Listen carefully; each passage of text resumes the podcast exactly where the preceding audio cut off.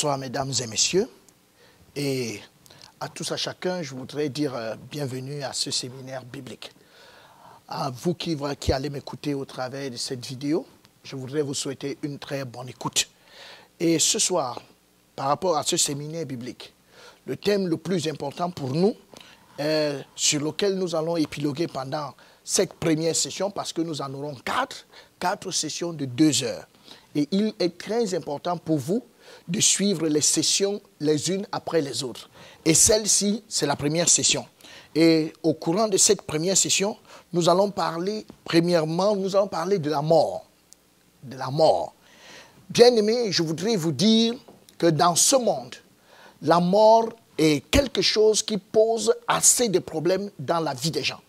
Et il est important pour nous de trouver une solution parce que les scientifiques et beaucoup de personnes n'ont pas pu trouver des solutions, mais nous devons apporter une solution spirituelle au problème de la mort. Et c'est ce que nous allons faire pendant euh, ces quatre sessions qui seront subdivisées en des sessions de deux heures.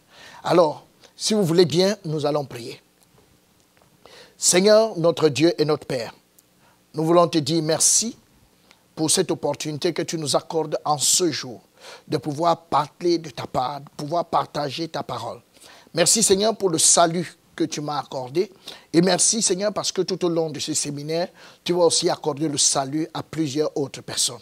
Merci grandement au Dieu parce que euh, cette opportunité est une grande opportunité pour le monde entier de pouvoir saisir les vérités fondamentales, les vérités, les réalités par rapport au salut.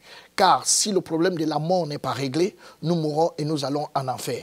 Mais merci Seigneur parce que tu as pris soin de révéler dans ta parole comment est-ce qu'un homme peut passer de la mort à la vie. Merci donc pour ce moment précieux que tu nous accordes de pouvoir partager ta parole.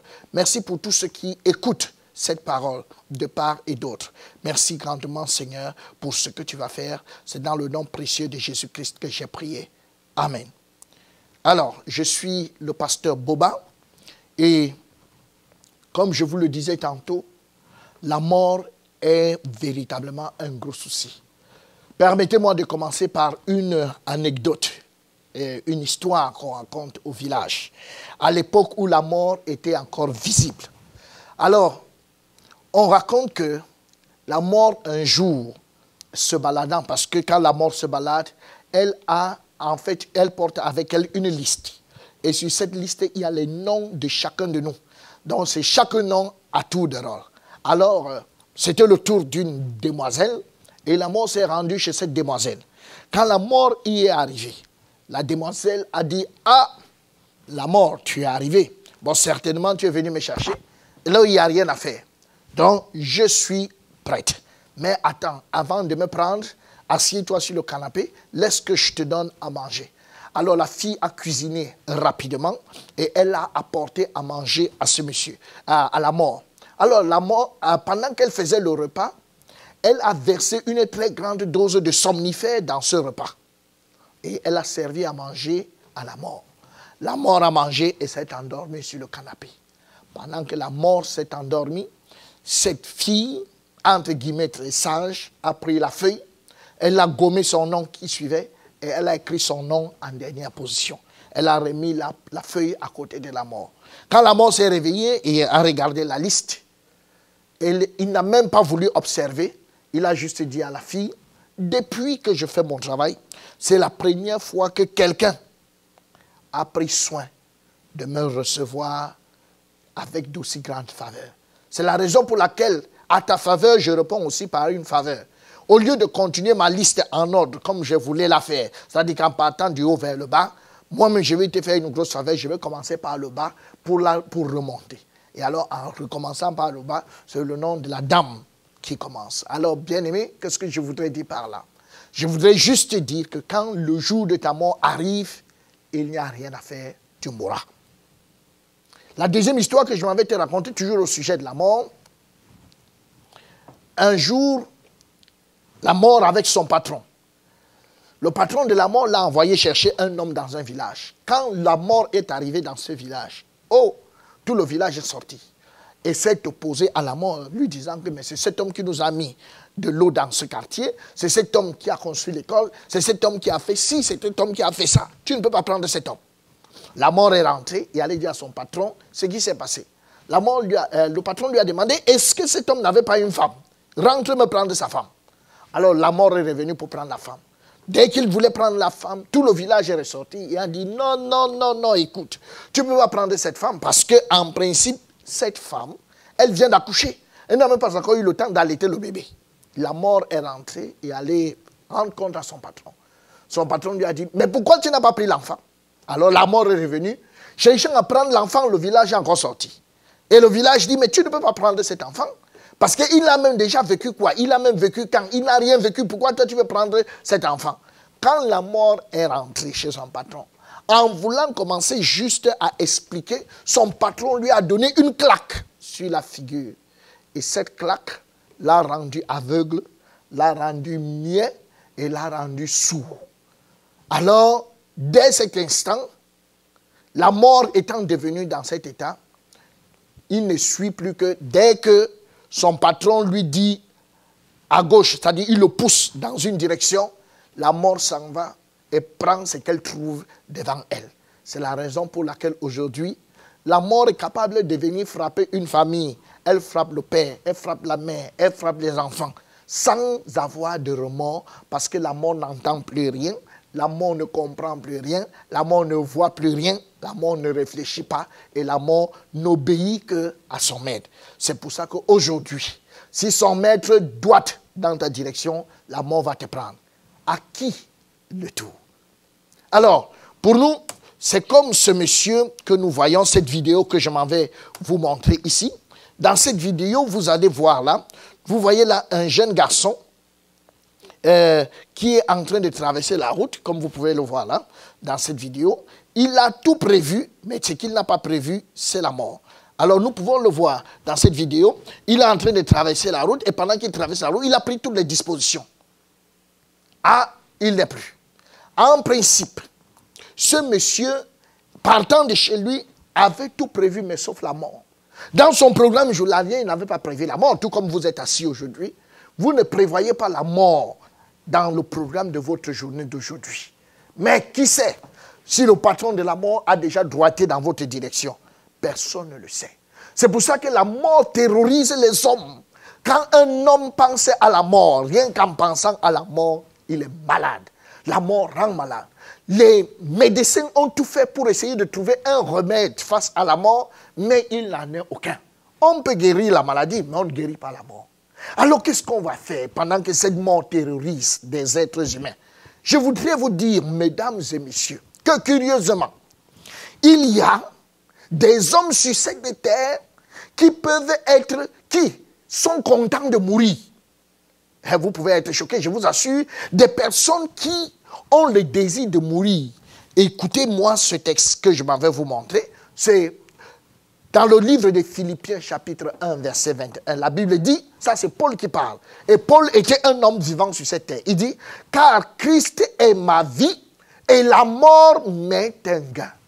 Comment un être vivant peut-il être heureux de mourir? C'est bien une question qu'on se pose. Bien aimé, je voudrais vous dire, mesdames et messieurs, face à la mort, notre chrétienté s'arrête.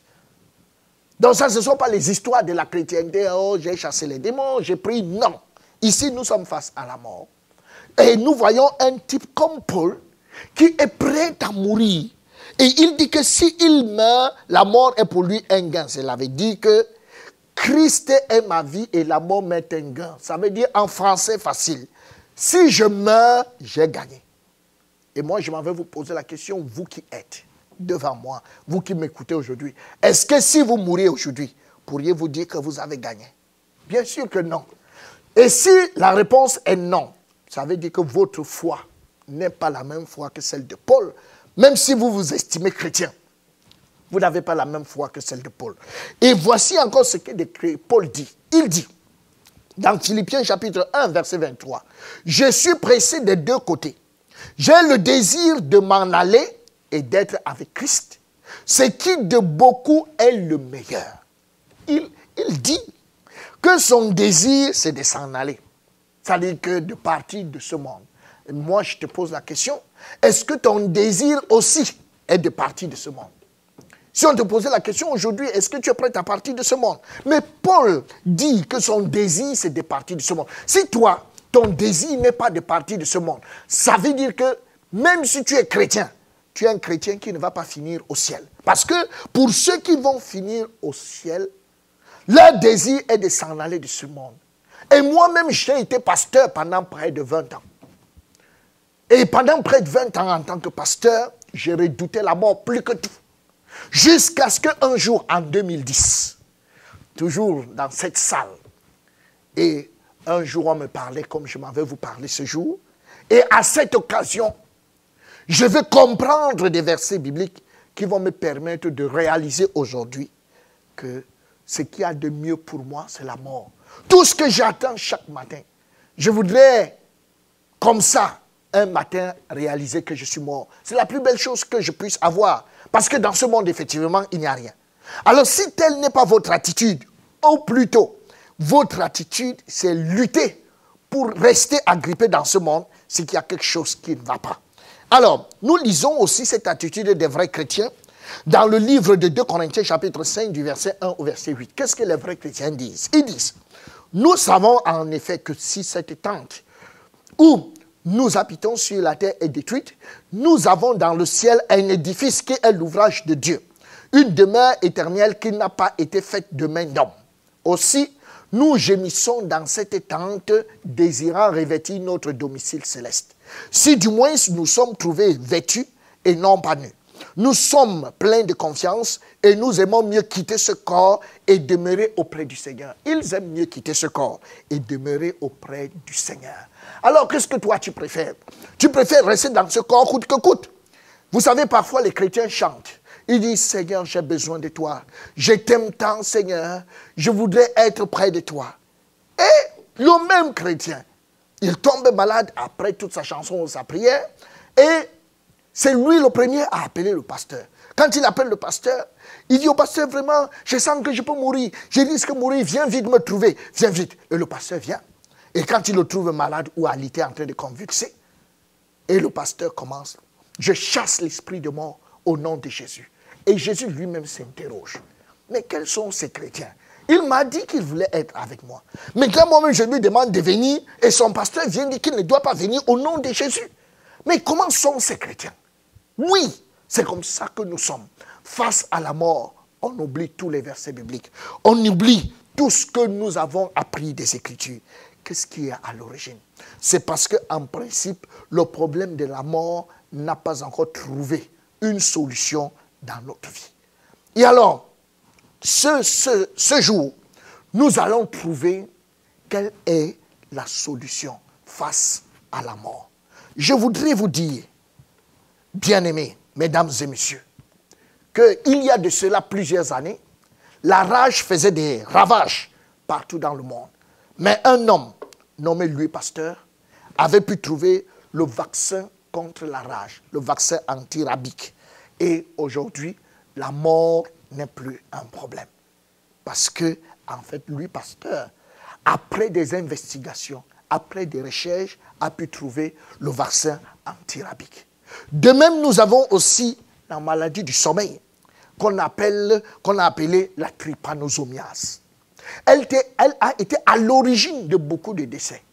Mais les scientifiques se sont mis au travail parce que cette maladie était causée par la mouche tchétché et les plusieurs scientifiques, en l'occurrence Eugène Jamon, ils se sont mis au travail et ils ont trouvé un remède par rapport à la maladie du sommeil. Et aujourd'hui, la maladie du sommeil a été complètement éradiquée de ce monde. De même, mes chers amis, je voudrais vous dire que chaque fois qu'il y a un problème, il y a des personnes qui mettent qui se mettent au travail pour trouver les solutions. C'est alors que la Bible, heureusement, nous déclare aussi, dans le livre de 1 Pierre chapitre 1 verset 10, et la Bible dit, les prophètes qui ont prophétisé touchant la grâce qui vous était réservée ont fait de ce salut l'objet de leurs recherches et de leurs investigations. Donc, mesdames et messieurs, la mort aussi, le salut, c'est-à-dire le salut par rapport à la mort, a fait l'objet des recherches et des investigations. Et mon rôle est aujourd'hui de vous faire l'économie de ces recherches, de vous apporter les résultats de ces recherches et de ces différentes investigations. Mais alors, comme ces résultats sont consignés dans la Bible, la première question qu'on va se poser aujourd'hui, c'est de savoir, est-ce que la Bible est digne de confiance? Deuxièmement, pourquoi le salut face à la mort a-t-il fait l'objet de tant de recherches et des investigations Et vous savez, toujours est-il que quand il y a investigation, il y a les fausses rumeurs, les fausses investigations et il y a les vraies. Et là, je vais vous donner les résultats erronés face à la mort. Et enfin, je vais vous donner le vrai résultat de ces investigations. Alors, tout de suite, sans perdre du temps, passons donc au point numéro 1. Peut-on faire confiance à la Bible? Est-ce qu'on peut faire confiance à la Bible? Moi, je dis oui. Oui, parce que là, nous avons sur euh, ce que vous voyez sur votre écran, c'est la cave de Qumran qui a été découverte en 1947. En fait, un berger va perdre une de ses brebis et il va commencer à la chercher. Alors, ne trouvant pas sa brebis, il va lancer un caillou il va lancer un caillou dans cette grotte exactement à ce niveau. Et quand il va lancer ce caillou, au lieu d'entendre euh, un bruit de bêlement, mais il entend plutôt un canari qui se casse. Et quand ce canari se casse, il va à l'intérieur et il trouve que c'est ce canari exactement. Mais ce canari n'est pas vide. Parce que le bruit, c'était la résonance du canari. Alors, il va prendre le canari et à l'intérieur, il y avait des papyrus. En fait, ces papyrus, on va les amener dans le laboratoire et on va les dater au carbone 14. En les datant au carbone 14, on va se rendre compte que ces papyrus datent de 2200 ans. 2200 ans.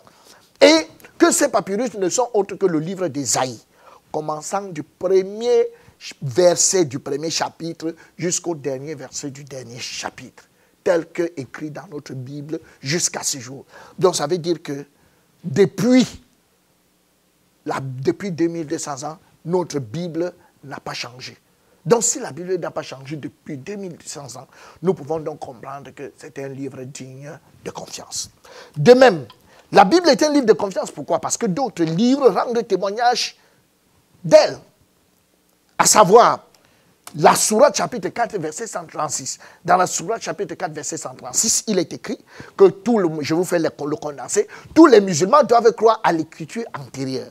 Or, l'écriture antérieure qui existe, c'est la Bible. Parce que nous savons très bien, en accord avec l'histoire, que le, le ministère de Mahomet commence en 622 lors de sa fuite en Médine.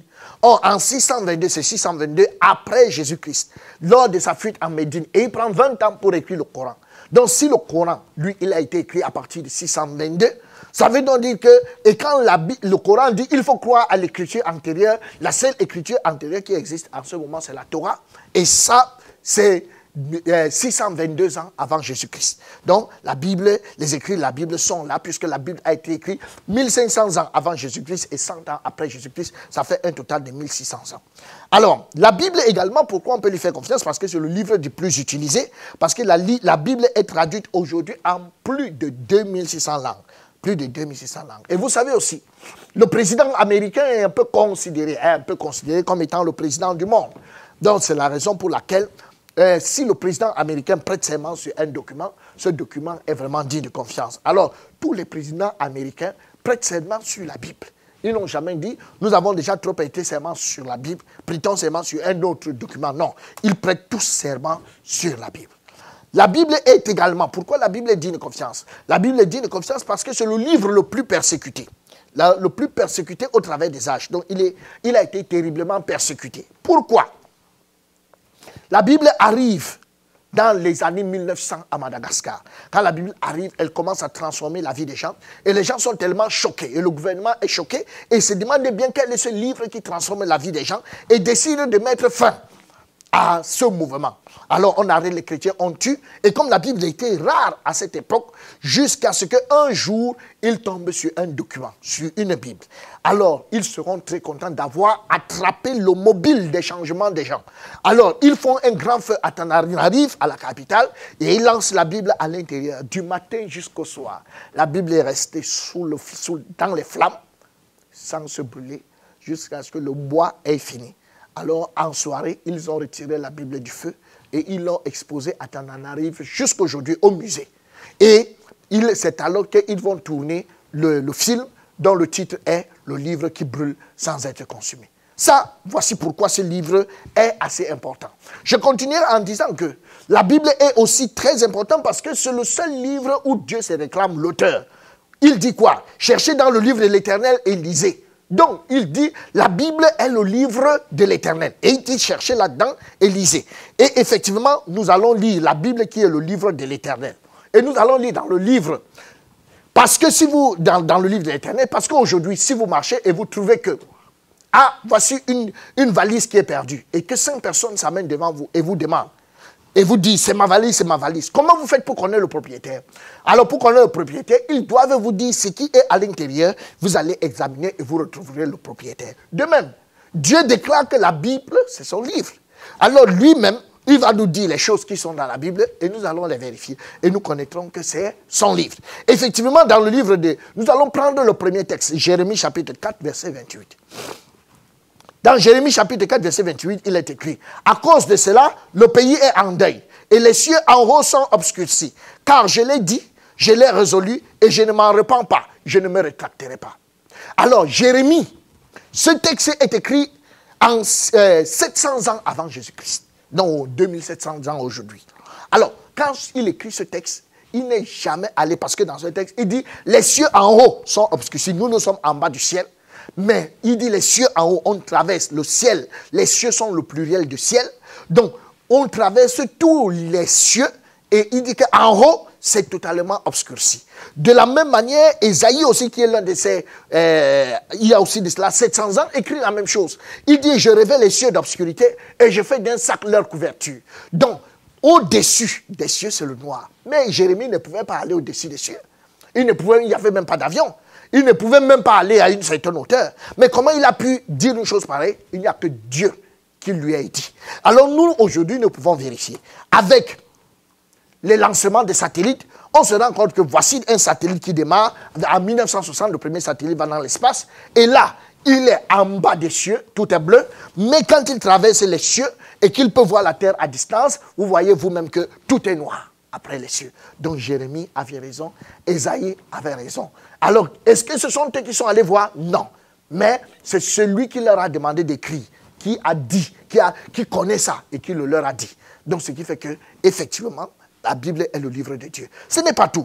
Dans le livre de Job, chapitre 26, verset 7, il est écrit Il étend le septentrion sur le vide et il suspend la terre sur le néant.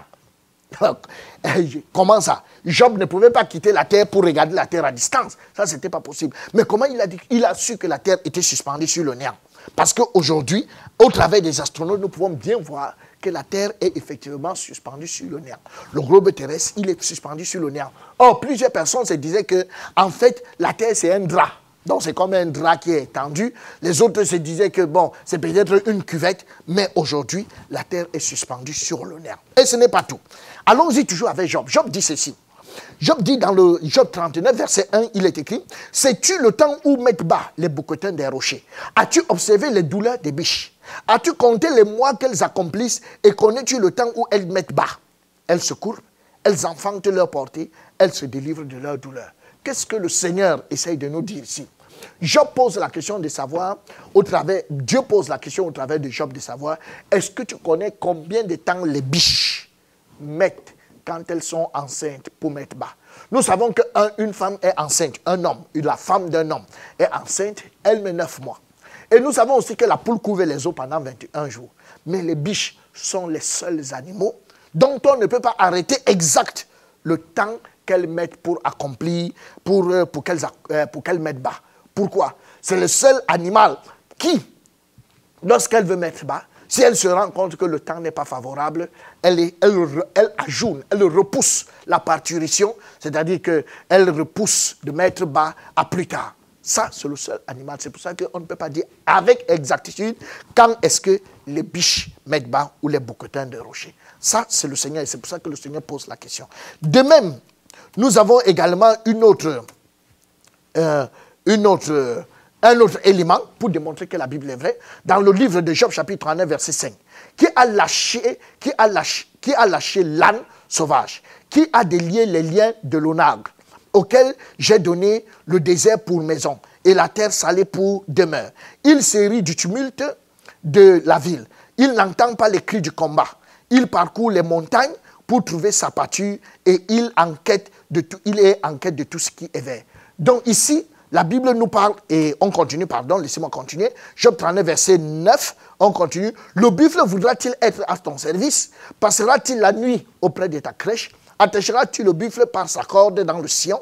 Elle sera-t-il l'évaler après toi? Auras-tu confiance en lui? Parce que sa force est grande et lui abandonneras-tu ton labeur? Donc ici, Dieu est, en de, euh, Dieu est en train de nous montrer par ce texte que le buffle et l'âne sauvage sont les deux animaux qu'on ne peut pas domestiquer. Donc, le buffle est très fort. Il est capable de tirer les chariots pour travailler dans les champs. Mais il n'y a aucun homme pour le domestiquer par rapport à sa force, il n'est pas prêt à être domestiqué. Allez faire ça avec les bœufs et avec tout autre animal, mais le buffle n'accepte pas de travailler. Et ça, Dieu le sait, et c'est pour ça qu'il a dit à Job. De même, il nous parle ici de l'Autriche. Il dit, Job 39, verset 16, il dit, l'aile de l'Autriche se déploie joyeuse, on dirait l'aile, le plumage de la cigogne. Euh, mais l'Autriche abandonne ses œufs à la terre et les fait chauffer sur la poussière. Elle oublie que les pieds peuvent les écraser, qu'une bête des champs peut les fouler. Elle est dure envers ses petits comme s'il n'en était point à elle. Point à elle. Elle ne s'inquiète pas de l'inutilité de son enfantement, car Dieu lui a refusé la sagesse. Il ne lui a pas donné l'intelligence en partage. Quand elle se lève et prend sa course, elle se rit du cheval et de son cavalier. Ici, la Bible nous parle de l'Autriche. L'Autriche si vous êtes une femme et on vous dit vous agissez comme une Autriche, vous êtes en droit de vous énerver. Pourquoi? L'Autriche se fiche pas mal de son enfantement.